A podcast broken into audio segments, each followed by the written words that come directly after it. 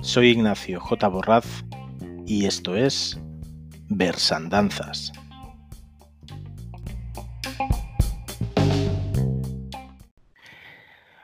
Buenas tardes a todos, bienvenidos a este nuevo programa de Versandanzas. Hoy tenemos con nosotros a Pavlovsky, eh, que es poeta. Vamos a hablar sobre todo de su última publicación, La hegemonía de las golondrinas, pero también ya veréis que tiene un montón de cosas interesantes sobre, sobre poesía y sobre arte con las que vamos a hablar con él. Pablo, buenas tardes, ¿te tenemos por ahí? Hola, muy buenas tardes, Ignacio, un placer. ¿Qué tal? Encantado de tenerte aquí en, en Versandanzas. Bien allá. Para, romper un poquito el hielo, em, cuéntanos, ¿cómo llegas a la poesía? ¿Cuáles son tus poetas de cabecera? Y, una cosa que no sé si es interesante, pero a mí me lo parece, así que siempre suelo preguntarla, que ¿cuál es tu primer recuerdo escribiendo poesía? Uy, hostia, pues mira, creo que van un poco, un poco enlazadas y, y sobre todo creo que es una coincidencia que, hagas esta pregunta justo en este mes. Mira, eh, ¿cómo llego a la, poesía? Pues yo llego precisamente en, un julio de hace 17 años. Eh, lo recuerdo perfectamente porque suspendí lengua y literatura en primero o segundo de bachillerato y tuve que, estudiar los tres meses para, ese examen. Eh, ahí empezó mi, primer contacto con, con la poesía. Lo único que en vez de pasarme tantas horas como me obligaba mi madre a estudiar, que siempre ha sido muy estricta y nunca había suspendido nada, pues empecé a leer, aparte de lo que ponía en el libro de texto y, los temas que entraban para examen sobre Góngora y Quevedo y toda esta batalla de gallos de aquel entonces que tenía entre ellos, pues también empecé a leer libros que, tenía por, por casa. Pero justo este julio hará unos 17 años que, que di con, el mundo de, la poesía y que, empecé a escribir, porque más que estudiar empecé, empecé a escribir el primer, primer poemario por aquel entonces. En cuanto a poetas de cabecera, que me dices? Pues claro, siendo de Alicante y, el primer libro que, me encontré por ahí fue una, antología de, Miguel Hernández, entonces mi primer contacto con, con la poesía seria, entre comillas, ahora explico de seria, fue Miguel Hernández, pero sí que es cierto que ese mismo verano en el que te, estoy contando que, me introduje en esto la poesía, yo estaba leyendo un diario del Che, del Che Guevara, y leí un verso que me atrapó mucho, a la par que me dejó un poco conmocionado, porque era para, para su prima, un poema para, para su propia prima, y decía, no se me olvida, hace 17 años de esto, para unos ojos azules cuya paradójica luz me anuncia el peligro de adormecerme en ellos. Más o menos decía algo así. Y bueno, pues a partir de ahí empezó todo. Bueno, qué, interesante, ¿no? Que hagamos la efeméride, ¿no? De justo 17 años. Sí, sí, sí, sí, Decía esto porque este... daba el billete para, ir a, a Petrer, a, mi pueblo, la semana que viene y justo, pues eso, eh, lo estaba contando cuando me dijiste esto de la entrevista y echando cuentas, pues eso, 17 años. Muy bien, muy bien. Pues si te parece empezamos ya a hablar un poquito sobre la hegemonía de las golondrinas, que es, que es el último poemario que, has publicado y que me parece a mí atípico en, algunos aspectos que te voy a mencionar y, bueno, que te comento, a ver, que nos cuentes un poquito el porqué de esas decisiones. ¿no? en, primer lugar, una cosa que me pareció bueno, muy curiosa y llamativa y que creo que también, bueno, de un poco del, del, amor por los libros, ¿no? que parece que son tiempos de estos de cadenas clónicas, ¿no? en que vemos un montón de libros pues bueno, al final pues todo, todo tiene un proceso de, producción, ¿no? Pues creo que fueron 300 ejemplares los que hiciste para esta publicación y que son únicos, porque la cubierta es distinta para cada uno de ellos y la hiciste de manera artesanal. Esto por un lado. Y por el otro también, eh, nada, organizando mi biblioteca de poesía hace, hace relativamente poco, Em, que separé lo que era más poesía, digamos, clásica de, lo que es pues toda, bueno, toda la poesía más actual ¿no? que, tengo.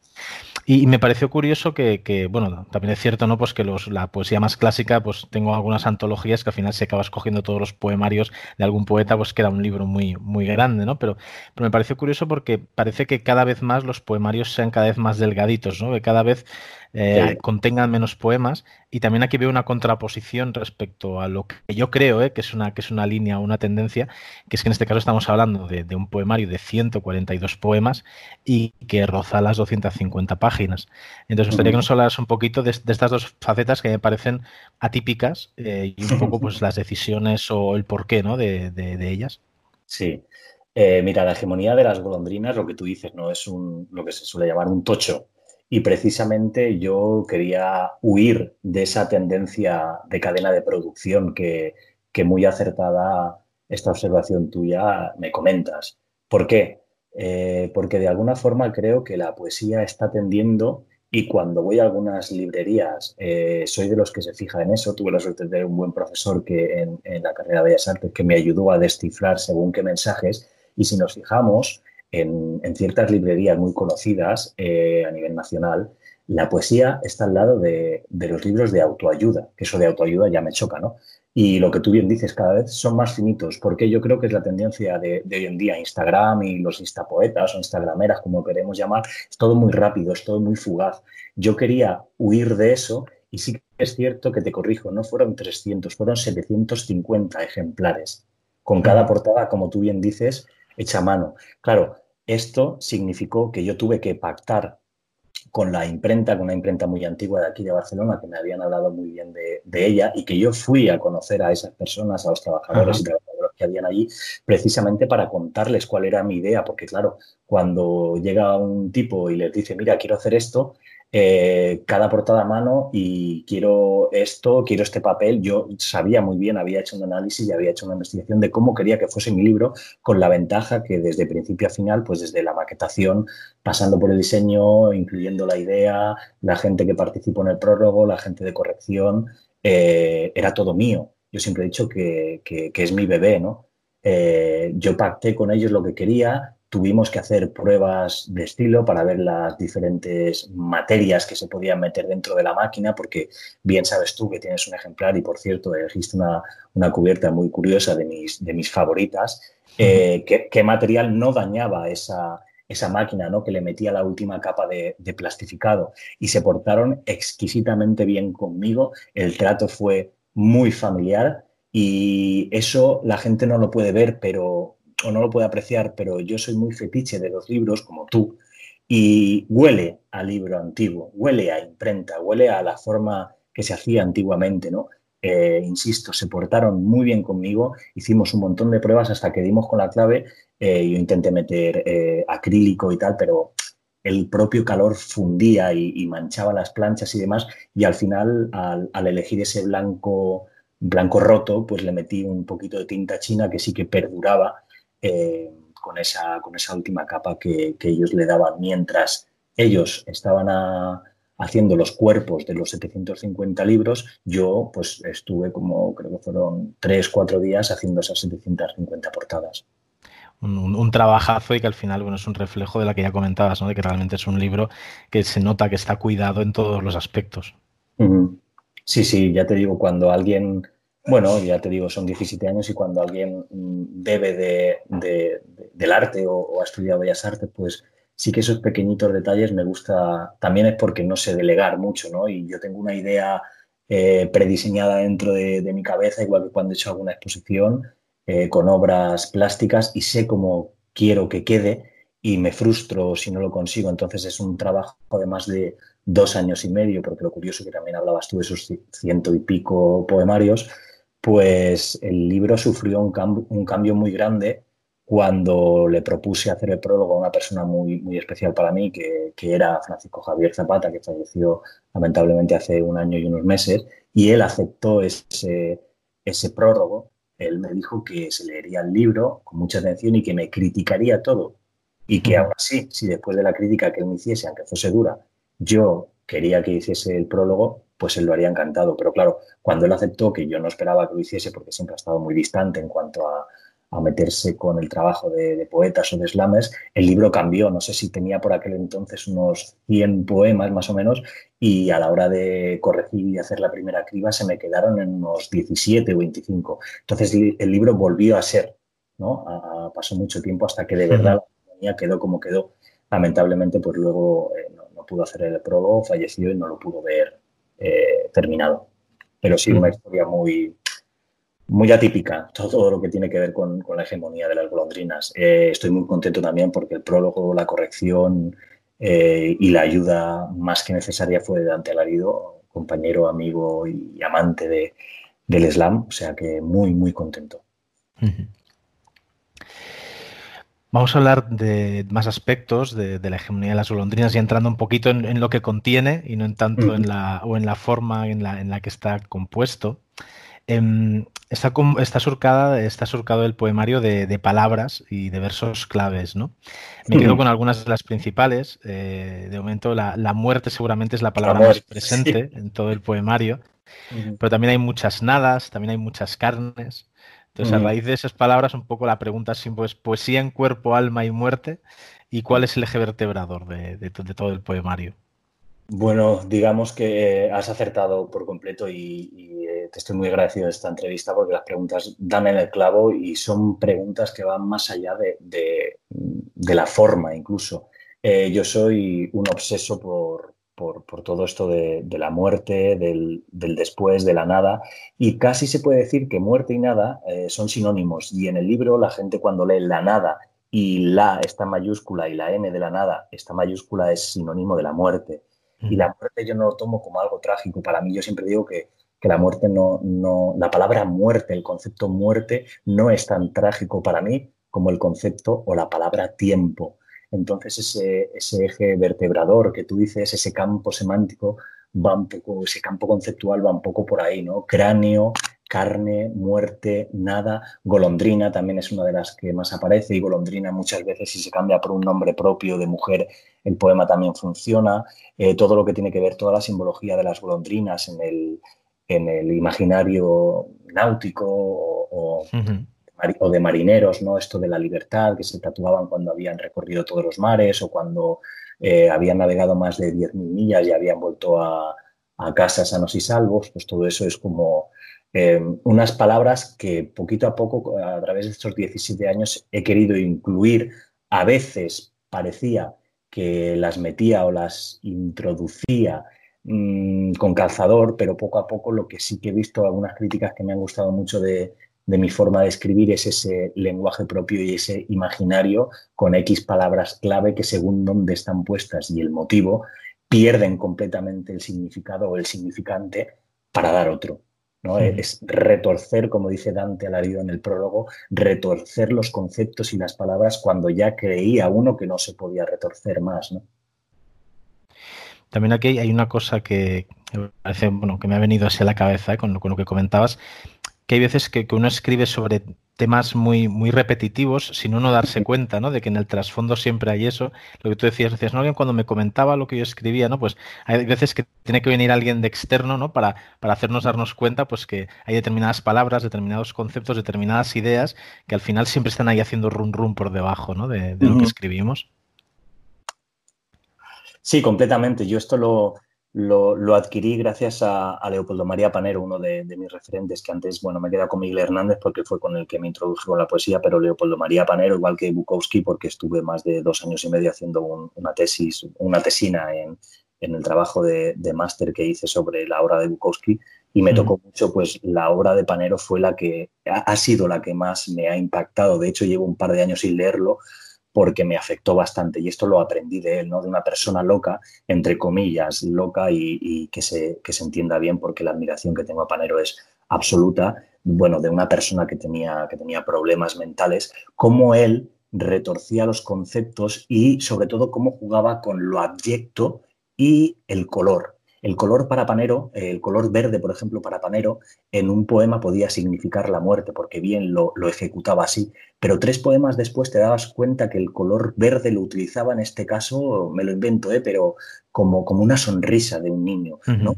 Cómo podía variar el significado cuando tú ya te habías apropiado y creías que ese concepto él lo iba a tratar siempre así en su obra y te lo cambia por completo, ¿no? Eh, insisto, alguien que tenía esquizofrenia o, bueno, pues pues eso lo aprendí mucho de él, ¿no? La simbología de Panero y, ese, ese hacer ese lenguaje casi abstracto que deja mucho de la subjetividad de quien lo lee para, montar su propia historia, ¿no? Eh, yo creo que también te habrás dado cuenta el número 8, ¿no? La simbología del número 8, esto va unido para mí con, las golondrinas también, porque pasé muchos años analizando golondrinas, dibujando golondrinas de forma figurativa, hasta que, conseguí hacerlas de forma abstracta en la, en la, obra más plástica que tengo.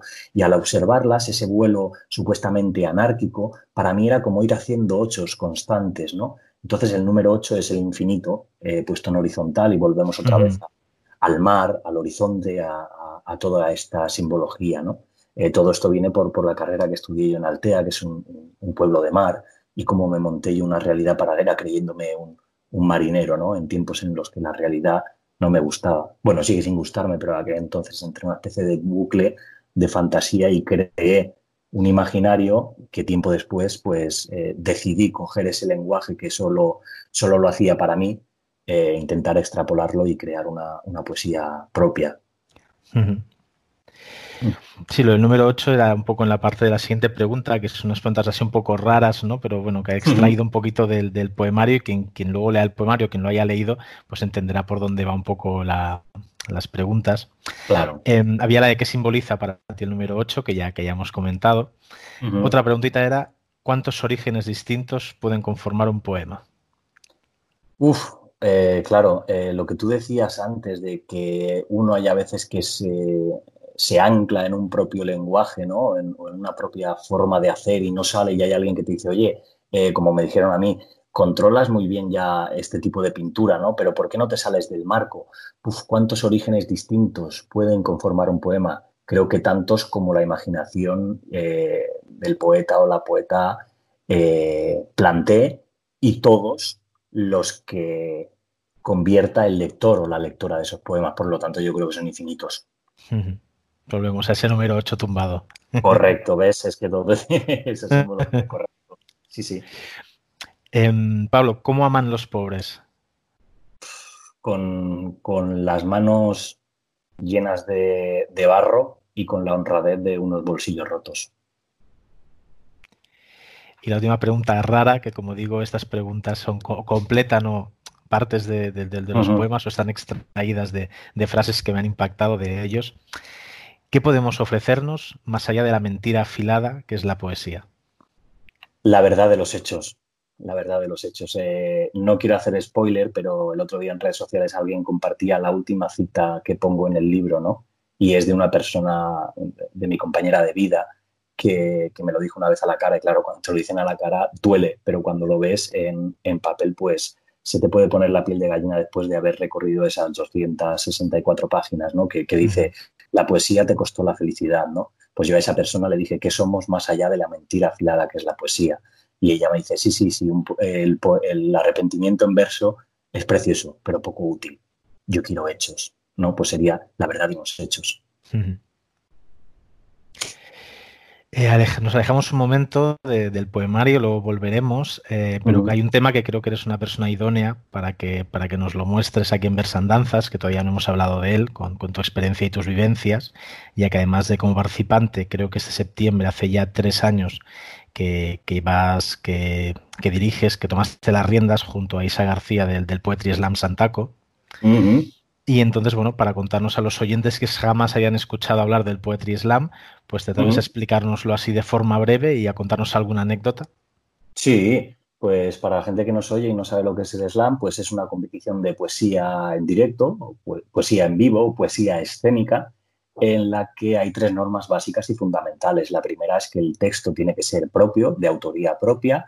La segunda es que no se permite atrecho, solo se permite la voz y gesticular con el cuerpo. Y la tercera es que tienes tres minutos de tiempo para, realizar tu propia pieza. Lo bonito de esto y lo democrático es que hay cinco personas del jurado, un jurado que está eh, hecho al azar, o sea, nace al azar con unas bolas que se tiran y quien quiera coger una pizarra siempre y cuando se intenta eh, que no se conozca a ninguno de los participantes, a ninguna de las participantes, y a partir de ahí, por la competición tú sales, haces el poema, esas cinco pizarras se levantan a la vez cuando se termina, se quita la nota más alta para evitar favoritismos, como se suele decir, la, la nota más baja para evitar cabronismos, se saca una media de las tres y se pasa a una siguiente ronda, una ronda final, y en la ronda final igual. Cada slam o cada sede también tiene su, sus formas de hacer. Hay algunas series que van por cartulinas, como Santaco, por ejemplo, una primera ronda son cinco pizarras, pero en, la final son 25 cartulinas y igual se le otorga a cada poeta un color cuando terminan la, ronda final los tres poetas, se le otorga un color de cartulina y la gente decide, para bien o para mal. ¿Y alguna anécdota de todas tus peripecias en el, en el Poetry en uno y otro lado? Pues mira, ahora que mencionabas a, mi querida Isa García, eh, que como bien dices, pues es la mamá de, Santaco, ¿no? Efectivamente son, son tres años los que vamos a hacer. Pues una que me pasó justo antes del confinamiento, en enero se terminaba la, liga de Poetry Slam Barcelona y Isa y yo nos la jugábamos para ver quién era el representante o la representante este año en el Nacional, que finalmente se celebra en Zaragoza, se tenía que retrasar. Eh, yo le sacaba creo que dos puntos o tres puntos y, yo ese día estaba muy nervioso, también lo comentaba con Isa, Isa también estaba muy nerviosa. Y ese día yo me fui a, detrás de las cortinas, donde tenemos una especie de, sala ahí en el CCCB, eh, con unos auriculares. Eh, y yo cuando hice el poema me bajé y yo no quería saber la nota, me puse unos auriculares y estuve toda la, toda la velada con los auriculares. Y justo cuando terminó todo, yo no quería saber cómo había ido la cosa, porque yo si pasaba de ronda matemáticamente ya era campeón, pero yo salí el tercero, Isa salió unos puestos detrás de mí, Isa García es la referente para mí en el Poetry Slam de España, y cuando terminó todo, bueno, antes de que terminara todo y matemáticamente ya solo quedaba un participante, ya había tenido menos nota que yo, pues yo estaba con los auriculares dando vueltas como un pollo sin cabeza y ella apareció por esa sala con los brazos abiertos y, me abrazó y empecé, empecé a llorar. Esa sería la anécdota más, más curiosa de reciente, ¿no? Eh, otra, Como, como organizador, pues sí que es muy bonito y también hubo lágrimas por medio. En la final nacional que, tuvimos el verano pasado, pues nuestra representante, Olsa Olseta, eh, quedó eh, subcampeona de España, compitiendo codo con codo con Dani Orbiz a, a, cinco puntitos, cinco personas, solo cinco votos y cuando terminó el, poema de la final, pues nos abrazamos los dos, empezamos a llorar porque estábamos muy, muy orgullosos de ella y yo con Olsa pues llevaba más de dos años trabajando antes de que ella se subiese al slam, ¿no? dando clases particulares con ella. Entonces, como organizador, pues las lágrimas de ver una representante y aparte amiga, casi hija adoptiva, pues, pues dar el do de pecho como lo dio ella. Qué chulo esto comentas. Realmente al final estas vivencias son para eso, ¿no? Para compartirlas con los demás y para crear una pequeña familia, ¿no? Que al final es un poco lo que... Eh, volvemos ya al poemario, ¿vale? Otras preguntitas. Em, antes habíamos hablado un poco de palabras y versos clave, pero no hemos entrado a, a, resaltar pues que a nivel estético también tiene su relevancia porque juegas con los tamaños y tipografías, ¿no? un poco a medio camino con la poesía visual para remarcar aquellas palabras que decíamos antes, pero también otras. ¿no? Hay algunas que en vez de, engrandecerlas, pues también se empequeñecen. ¿no? Bueno, eso juegas con, tamaños, tipografías, composiciones incluso también. Uh que nos hablas un poquito de esta faceta más de trabajo visual ¿no? que también tienen tus, tus poemas. Sí, bueno, esto viene claramente de, la academia, ¿no? de de mi licenciatura en Bellas Artes, yo tuve la suerte de estudiar poesía experimental, donde dábamos pues, poesía sonora, fluxus, poesía objeto, poesía visual. Eh, y poco a poco pues fui mamando y bebiendo de, los referentes que se nos ponían en, la academia, ¿no? Y, ese juego de palabras que tú bien dices, bueno, quizá para, para la gente no signifique nada, pero a mí me gusta mucho la, la estética. Tuve una profesora también que me marcó mucho de la estética de la modernidad y para mí todo tiene que tener un sentido. Como te digo, eh, en mi imaginario eh, no hay nada mm, al azar. O sea, todo, todo está encriptado de alguna forma desde en voz baja o susurro, que está a tamaño creo que 8 o 9, como grito, como silencio, ¿no? que, está, que está a tamaño 14. Yo creo que poco a poco eso visualmente atrae más y de alguna forma Em, resalta el, significado, ¿no? Cuando, cuando le das a la barra espaciadora y, creas la palabra eternamente, dejando ese hueco que casi ocupa de, principio a final del, verso, pues yo creo que ayuda, refresca y hay poemas que son muy largos, poemas sobre todo de slam, que la gente me, me preguntaba en los libros anteriores si estaban los poemas que recitaban el slam, eh, digamos que le dan un aire a, la pieza, ¿no? Y hacen, como tú bien dices, que, el poema ya no solo sea tinta, sino que también sea algo visual. Y, e insisto, eh, que el significado y el significante cobre más valor estético. También hay otro juego que me ha llamado bastante la atención, que es la. Bueno, yo lo he llamado reubicación de estrofas, ahora me explico un poco mejor. eh, hay estrofas que, encontramos como poemas breves y luego esas mismas estrofas conforman parte de un poema más largo, de tres o cuatro hojas, ¿no? Me ha llamado la atención porque me ha hecho pensar pues, en, lo, maleable del verso, ¿no? En cómo un mismo verso, una misma estrofa, puede ser una parte o un todo y, esa propia ubicación le puede dar un sentido distinto dentro de una, estructura mayor, ¿no? Y bueno, me gustaría que nos hablaras de este, bueno, de, este, bueno, de esta particularidad, ¿no? Y me ha parecido muy curioso el ver estas, estas estrofas repetidas en diferentes lugares, con diferente propósito, ¿no?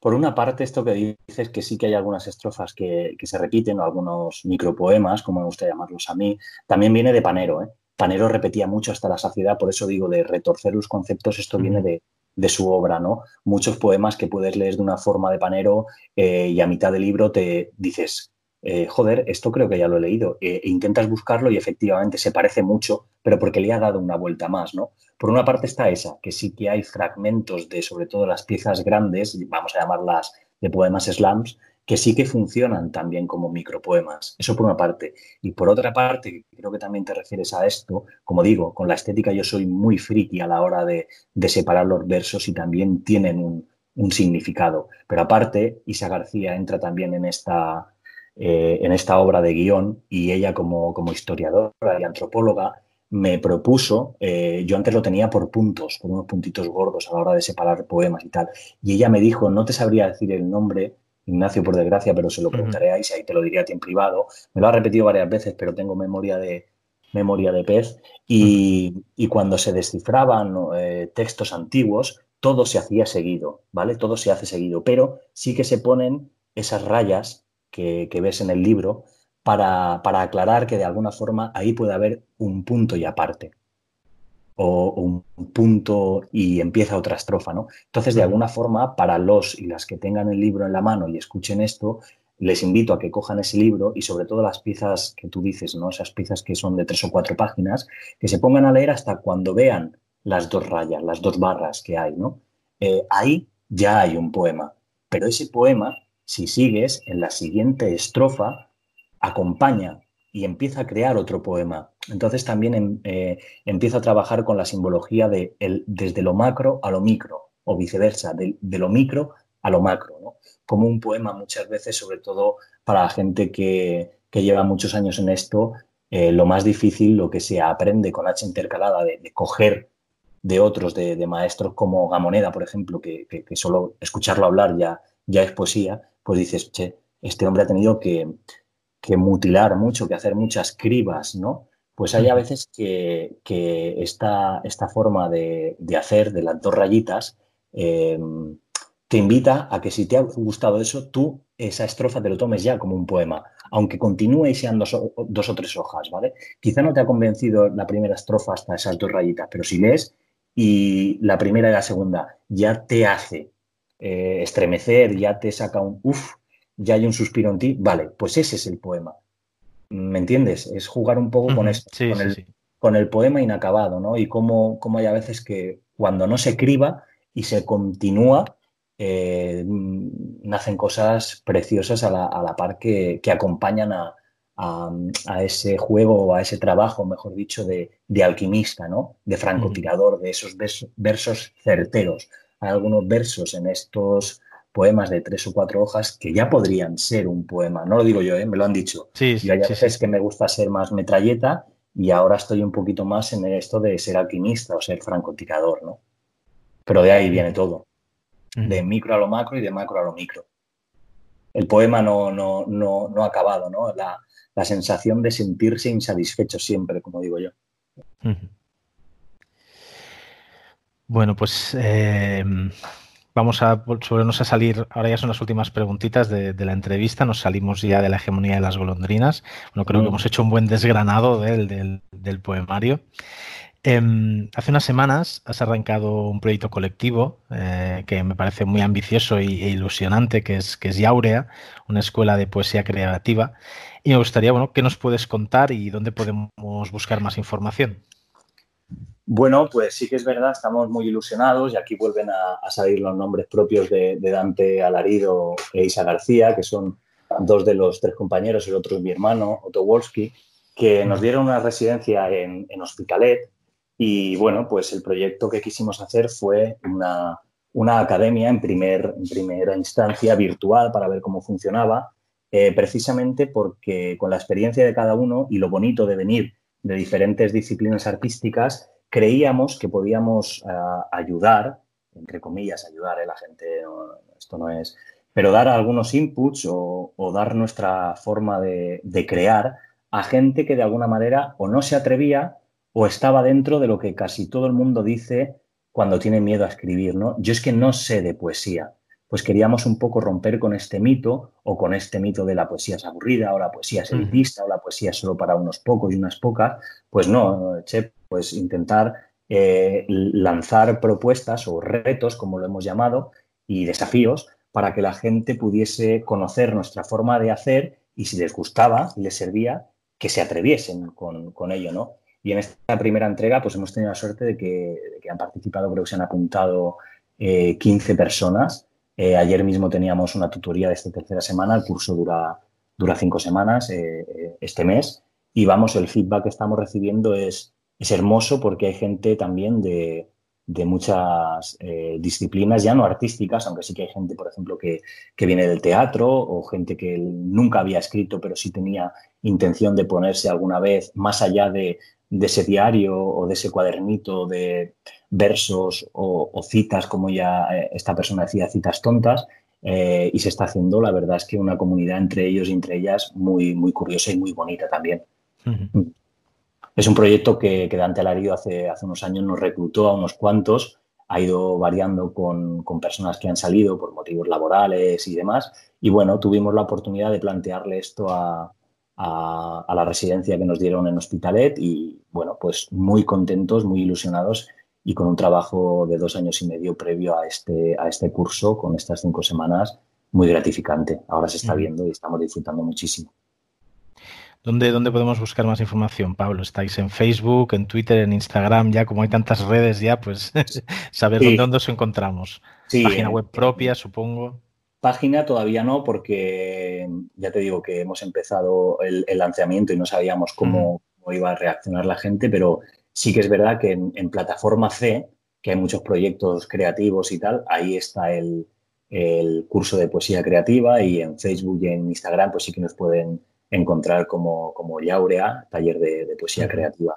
Que más allá de esto de poesía creativa, pues sí que somos un colectivo de compañeros y compañeras del mundo de la poesía, sobre todo la poesía escénica, o que nos hemos conocido gracias a la poesía escénica, y que hemos decidido pues amalgamar los proyectos que teníamos. Por ejemplo, yo tengo otro proyecto con Isa García de Memento Mori, que es una especie de obra de teatro en la que llevamos trabajando algún tiempo, eh, teatro poético, con Dante Alarido también hemos hecho alguna performance por la calle. Él es especialista también en, dar cursos de, formación en, en Llobregat junto a Cisco Muñoz. Entonces, pues era un poquito meter por una parte eso y contar con, con Otto Wolski, con mi hermano, que es diseñador y también viene del mundo de las bellas artes, para, bueno, para apuntalar y ayudar a gente más allá de, de lo que se conoce como licenciado que tiene derecho y potestad para, meterte en esto de la poesía, ¿no? que muchas veces esa, ese academicismo echa muy para atrás a las personas que, nunca se han metido en, esto de la poesía. ¿no? Sí, sí. Pues muy bien, Pablo, pues nada, ya vamos al último bloque, son cuatro, un cuestionario rápido de cuatro preguntitas y, nada, ya concluimos con, con ello la entrevista. Em, así rápidamente, recomiéndanos a uno una poeta injustamente olvidado. Uf, hay varios, pero. Puedes decir más de uno, puedes saltarte. No, porque. ya, pero eh, Leopoldo María Panero, eh, denostado hasta la saciedad, no murió hace tanto, pero bueno, para hacer justicia con esta recomendación de un poeta injustamente olvidado, para mí es sin lugar a dudas Javier Egea. Javier Egea sería, sería ese poeta. Recomiéndanos ahora a uno una poeta actual que te fascine. Pues uno, eh, diré Batania, Neorrabioso, que también tiene mucho que ver con el resultado de la hegemonía de las golondrinas, con esto de, no, tener derecho de autor y tal, como, una filosofía de vida que, aprendí de él. Encontrar toda su obra por internet es muy difícil encontrar las antologías porque están agotadas y, publico muy pocas. Eh, por una parte, Batania, y por otra parte, mm, de aquí de Barcelona, mi poeta favorita, en vida, que sería Princesa Inca. Recomiéndanos, Pablo, una librería. Una librería, uff, aquí sería más complicado eh, porque ya sabemos, eh, bueno, a mí me gusta ir sobre todo los, domingos al mercadillo porque hay libros que en la vida puedes encontrar en según qué tipo de librerías que trabajan muy rápido a la hora de entregarte en caso de que no lo tengan, etcétera. Pero mira, bueno, eh, mercadillos, eso siempre, y por no irnos a, los extremos, yo te diría, a mí me gusta mucho eh, la central. La central de Barcelona me gusta porque, como tú dices, las estanterías de poesía eh, de la central mm, son bastante más abundantes que otro tipo de librerías o establecimientos que también tienen librerías y, y, lo que tú decías, son dos o tres lejas, dos o tres baldas con, libros muy finitos y, de estos actuales de ahora de, Instagram. La central. La central me gusta además el trato por a la que yo voy, que es la central del Raval. Las trabajadoras son mm, hermosas, hermosas personas que enseguida te dicen dónde, eh, si no la tienen ahí en, otra central, también muy cerca, creo que es el Carre Mallorca o algo así, no recuerdo, eh, pero el trato con, con ella siempre ha sido fabuloso y entienden mucho y se sonríen según cuando les dices qué cosa buscas, ¿no? Porque es como, joder, macho, siempre vienes a preguntar cosas que o no tenemos o, nunca hemos tenido, ¿no? Pero, sí, la central, diría. Me, ha hecho recordar que creo que nos hemos encontrado ahí de manera improvisada en la central alguna vez. Correcto, es verdad, es verdad, lo estaba pensando ahora también. Yo digo, hostia, a la vez que estoy diciendo esto creo que nos vimos. Sí, sí, una vez nos vimos en la central, sí. Nada, para terminar, Pablo, completa la frase escribo porque... Mm, todavía no soy feliz conmigo mismo. Pues muchas gracias, Pablo, por, habernos atendido, por, haber estado aquí en, Versandanzas. Eh, a los oyentes, ahora como sabéis, pues ya va a venir todo el apartado de, recital. Ahí encontraréis a Pablo recitándonos varios poemas de, de, la hegemonía de las golondrinas. Y si os ha parecido interesante lo que nos ha contado y os gustan los poemas que nos va a recitar, pues podéis buscarlo en redes, podéis comprar su libro, La hegemonía de las golondrinas, Pavlovsky. Muchas gracias, Pablo, por haber estado aquí. Un placer enorme por la entrevista, el trabajazo de investigación y tu forma de hacer, Ignacio. Un placer. Gracias, Pablo. Hasta pronto. Hasta pronto.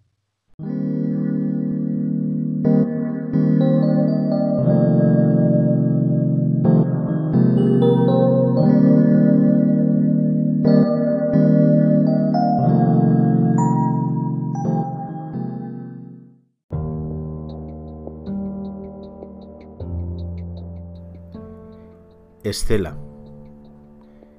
Cada mirada se hurta, cada boca enmudece, cada párpado cae, cada estrella caduca. Idea Vilariño. Cuando te hayas ido y cuelguen de mis lágrimas las hijas que no tuve, cuando recuerde tu temblar y ausencia de vidrio, yo que comí de los ojos de los locos, donde se oculta un universo infinito. Yo te buscaré más allá de lo que supe pronunciar, más allá de lo que tiene forma de palabra.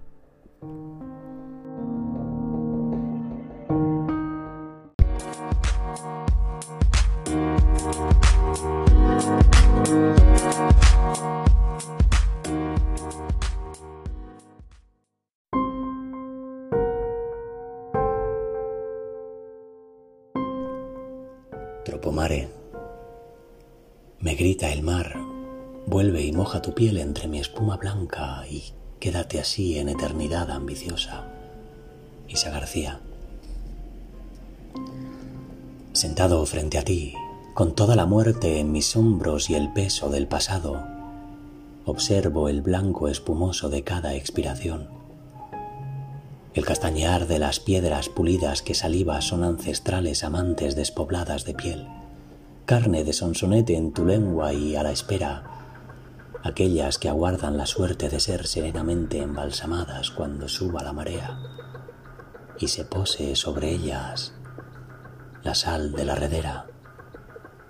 Esta noche reposará la noche en sus gargantas y gorjearán las sirenas. El peñal de torcido por el llanto de Zora Gesenka, se erige sobre la rígida columna de ultramar y señala en silencio a Lisboa. Que mueran que mueran aquí y ahora que una joven gaviota sucumbe a su instinto y dejándose caer como el poeta consecuente se estampa en el gris azulado del aluminio, aquellos y aquellas que faltaron al abismo. Baten las olas el viento y besa la sal frentes de muertos, como el primer beso de dos enamorados. Las algas son las pieles amargas de las penas que dejé por sanar tras la mancha de la muerte en mis ojos verdes mientras los poros de mi rostro escancian la brea de esta mar. Vientre de Tropomare, tengo tanto que decirte que prefiero callar y deshacer la poesía viviéndote, porque me he dado cuenta que tengo el cuerpo repleto de cicatrices y aquí ya no queda nadie.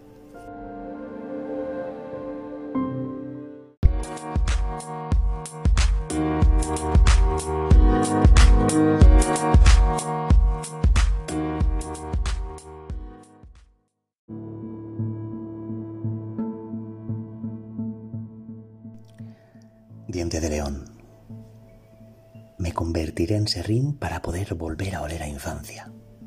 María Esteve. Hay a quien la levedad le pesa y a quien el peso le puede. A mí me supera el deseo de dejar caer la manzana que un día fue estandarte para vivir con el vértigo constante de quien mira con llanto ahogado, extendiendo su mano con ojos de pena y avergonzado tras tropezarse, mendiga aún. Levántame. Ahí está ella, con la delicadeza de sus manos y sus tersos pechos de peso y leche, conocedora de mi inercia por las caídas, resultado de no saber querer de forma adulta cuando me supera la existencia. Ella...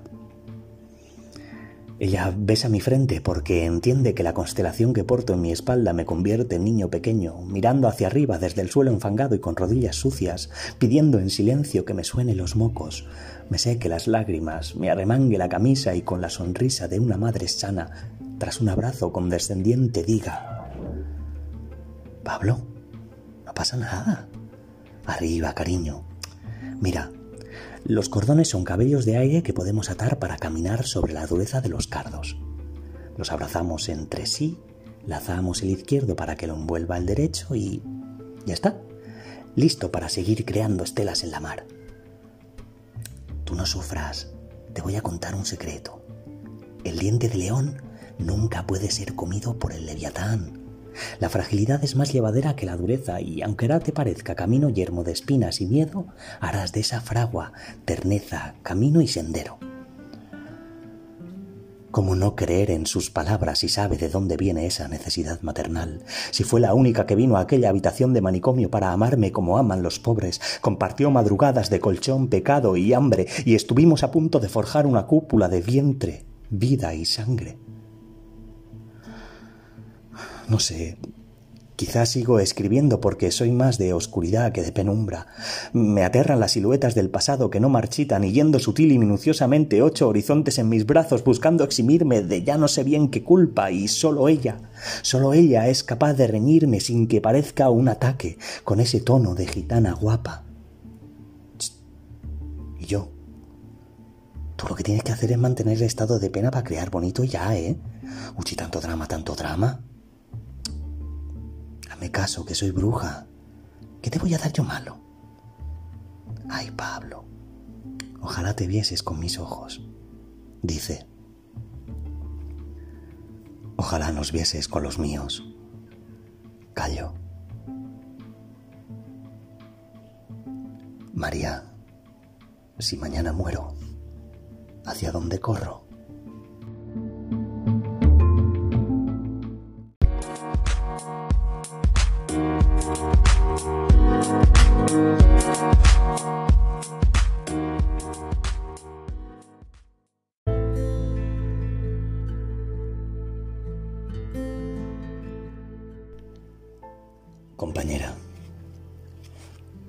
Y te besaré las arrugas que el vivir me impidió compartir contigo.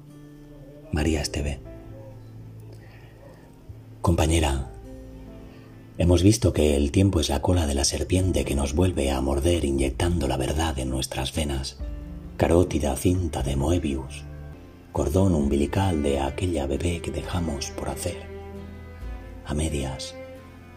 Compañera, Todavía albergas en tu cuerpo las madrugadas y los nervios de aquella adolescente que jugueteaba con la nieve del infierno y venía de visitas las noches más tristes a aquella habitación de manicomio para amarnos como aman los pobres.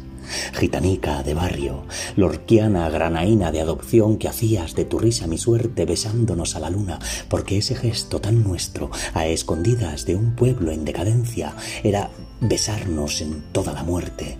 Compañera, que decirte si un lustro después nos reencontramos y mis pupilas muestran la derrota más cruel, mirada de cicatriz y decepción en la bala que no quiso ser dos puntos en el cráneo del juguete roto por mi falta de amor propio que decirte si sabes que he sido asesinado por mí mismo, quemado, calcinado y enterrado en la fosa común que cavó la hegemonía de la derrota, mientras tú sigues siendo la misma, aunque otra, porque nunca dejaste de ser en parte la princesa bolchevique marchando al exilio con lluvia árida en las manos al callar un...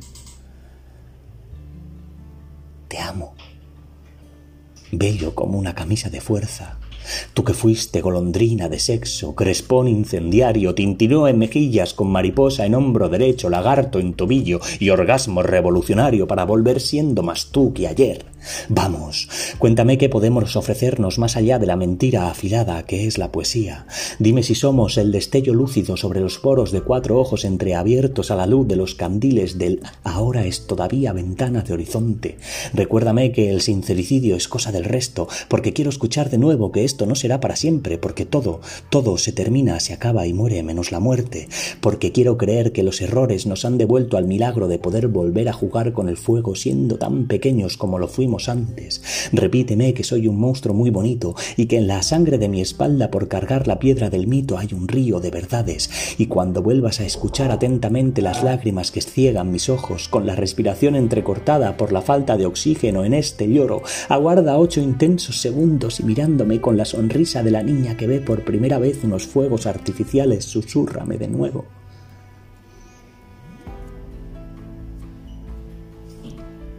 ¿Sabes? Te falta un milímetro para que tus pestañas toquen la luna. Has cometido errores, pero tus lágrimas son de aprendizaje. Así que no hay drama, ¿vale? Alegra esa carita de hongo, anda. Deja que te salga alguna ruguita. ¿No te das cuenta, Pablo? Llevas toda tu vida siendo tristemente feliz.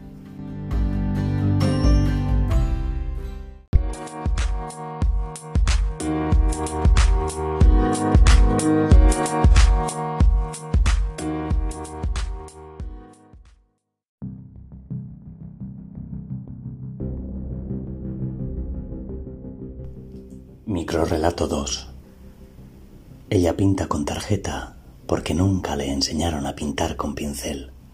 María Esteve. El poema contra mi carne. Un manicomio. Silencio y gritos de orgasmos. Reptil y mariposa acariciando a la golondrina.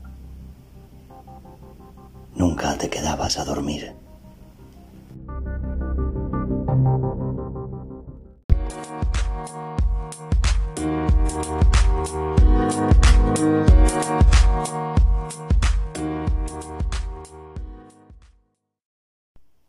Confesión.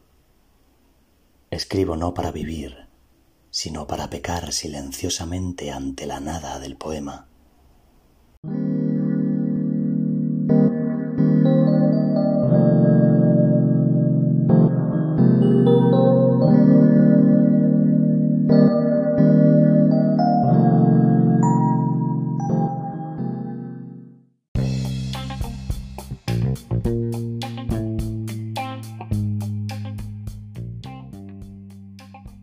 Soy Ignacio J. Borraz y esto ha sido el programa de hoy de Versandanzas.